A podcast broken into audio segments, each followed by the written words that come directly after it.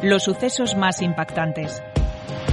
Contados por sus protagonistas, familiares, abogados, testigos, jueces y por aquellos personajes que de un modo u otro han tenido relación con la historia. Asturias Negra, la serie de podcast de sucesos del comercio.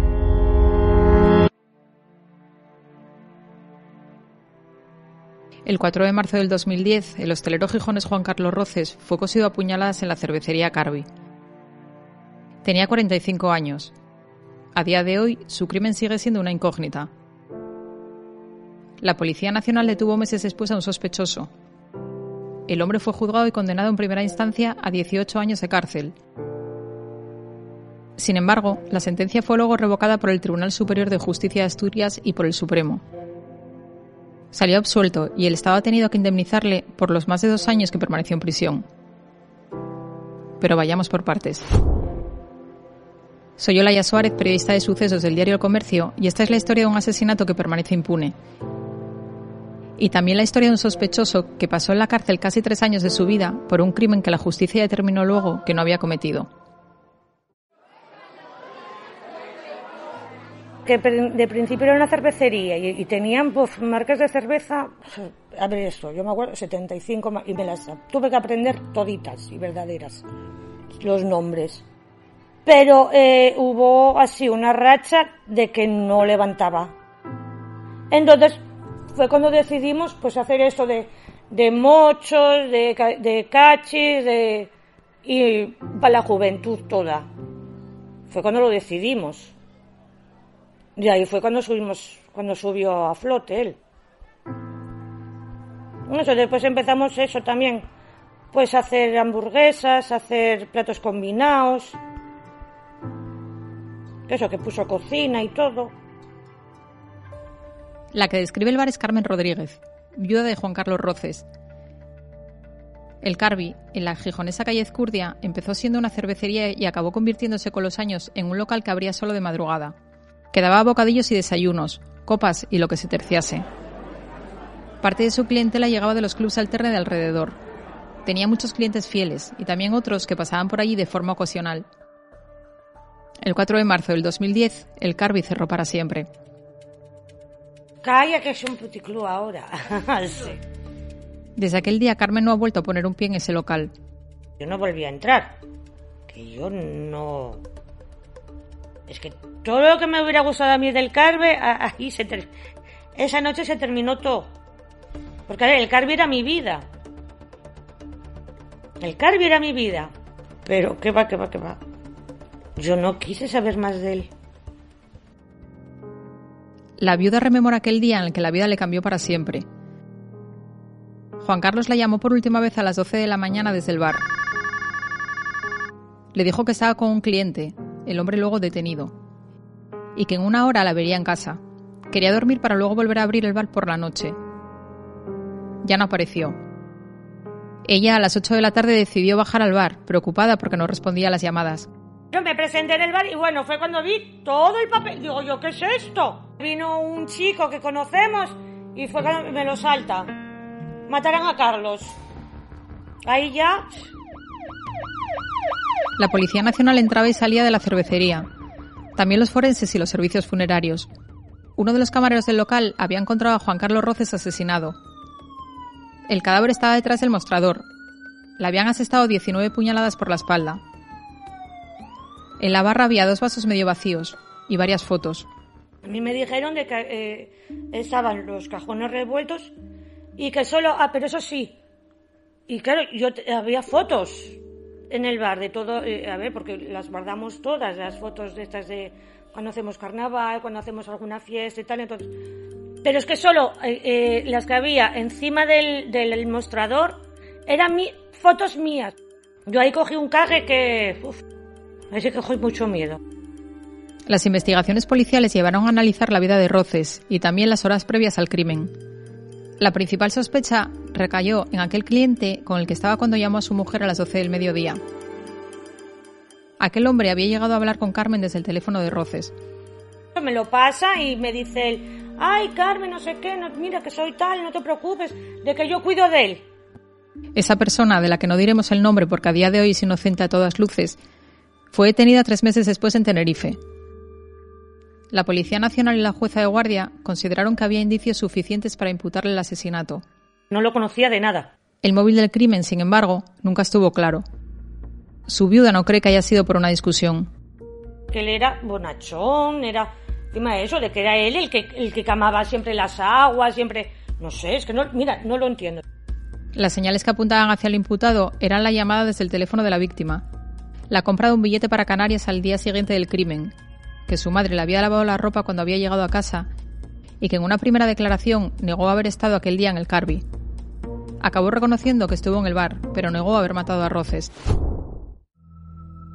El juicio se celebró con jurado popular en la sección octava de la Audiencia Provincial en noviembre del 2012. Para entonces el acusado ya llevaba más de dos años en la cárcel.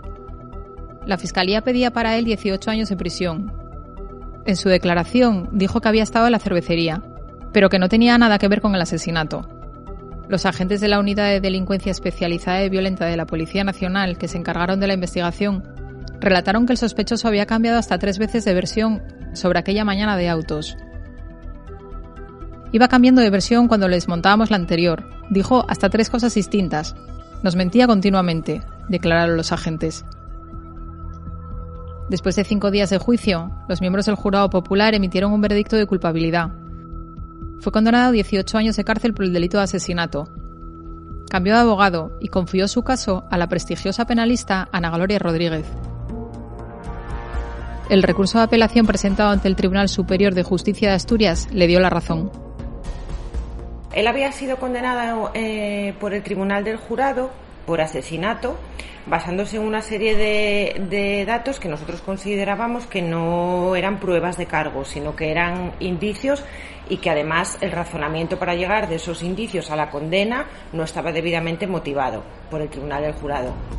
El mismo día que se revocó la sentencia, el procesado abandonó la cárcel después de 3.000 días dentro fue uno de los escasos procedimientos en Asturias en los que se anuló una condena por asesinato u homicidio.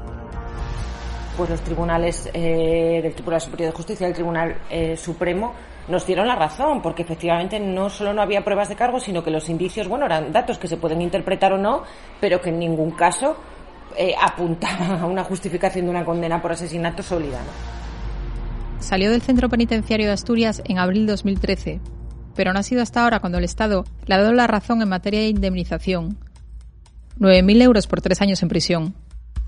Eso es otra cuestión que sí que nos planteamos eh, recurrir, porque bueno, nos pareció incluso insultante, ¿no? Que se que se diga que tres años de prisión con la ruptura social y anímica y los daños irreversibles que eso provoca una persona se tasen esa cantidad, cuando el propio Tribunal Supremo establece indemnizaciones de mayor cuantía eh, para cuestiones como estar en una lista de morosos de forma injusta, eh, por lesiones leves, eso como decía, ¿no? algún accidente en la calle, bueno, nos parecía injusto, pero bueno, fue una decisión personal del afectado que quería ya poner fin a la, situación y acabar con el proceso y, y se aceptó por tanto esa cantidad.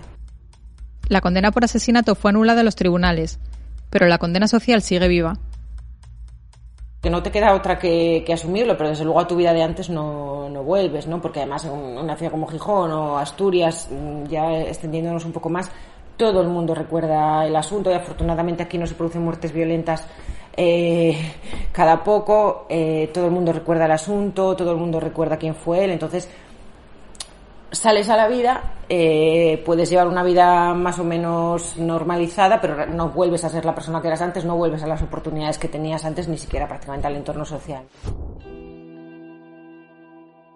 La viuda de Juan Carlos Roces lucha para que el crimen no quede impune. Pero todo parece congelado en el tiempo. Desde que se revocase la sentencia condenatoria, no ha habido ningún movimiento ni en el juzgado ni tampoco en la comisaría. Hay muchos avances de que que igual ahora no es ADN, igual es otra cosa distinta y sacan otras cosas. Como yo digo, que vuelvan, pero desde cero, pero con las cosas que tienen. Claro. ¿O no pueden hacer eso? El móvil, el por qué mataron a Juan Carlos Roces, también sigue siendo una incógnita. ¿Qué móvil? Es que no lo sé, es que no lo sé. Es que, como eh, eso, bueno, a ver, eso, lo que pienso más es dinero. Lo que puedo pensar que fue entrar a, robar. Pero es que No los, es que no sé. El juzgado de Gijón mantiene el caso archivado, pero se podría reabrir si la Policía Nacional encuentra nuevas pruebas. Pero tendría que ser contra otro sospechoso, no contra la persona ya juzgada, como explica su abogada. Sí, sí, en España no se puede juzgar a una persona dos veces por el mismo delito. Ella fue juzgado, fue, sometido a una instrucción, además eh, que se alargó mucho en el tiempo para el supuesto mm, del que se trataba, porque bueno, bien, las pruebas que se llevaron al, juicio a los pocos meses de, que se produjera el fallecimiento ya se tenían, ¿no? Entonces, bueno, realmente se alargó, como pasa con, la, con el funcionamiento de la Administración de Justicia en España. La viuda del hostelero asesinado no pierde la esperanza. Cada día se acuesta pensando que a la mañana siguiente la llamará la policía para decirle que tiene nuevas pistas que seguir. El que lo hizo una vez, lo volverá a hacer. Porque si salió de una, hay pieza de que puede salir de otra. Esta es la historia del crimen del Carby, un crimen que fue juzgado y que parecía tener un punto final, pero que sin embargo, a día de hoy, sigue estando en puntos suspensivos.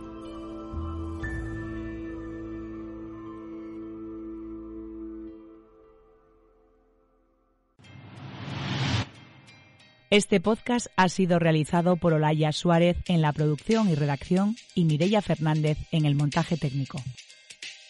Para escuchar más episodios de Asturias Negra, visita elcomercio.es.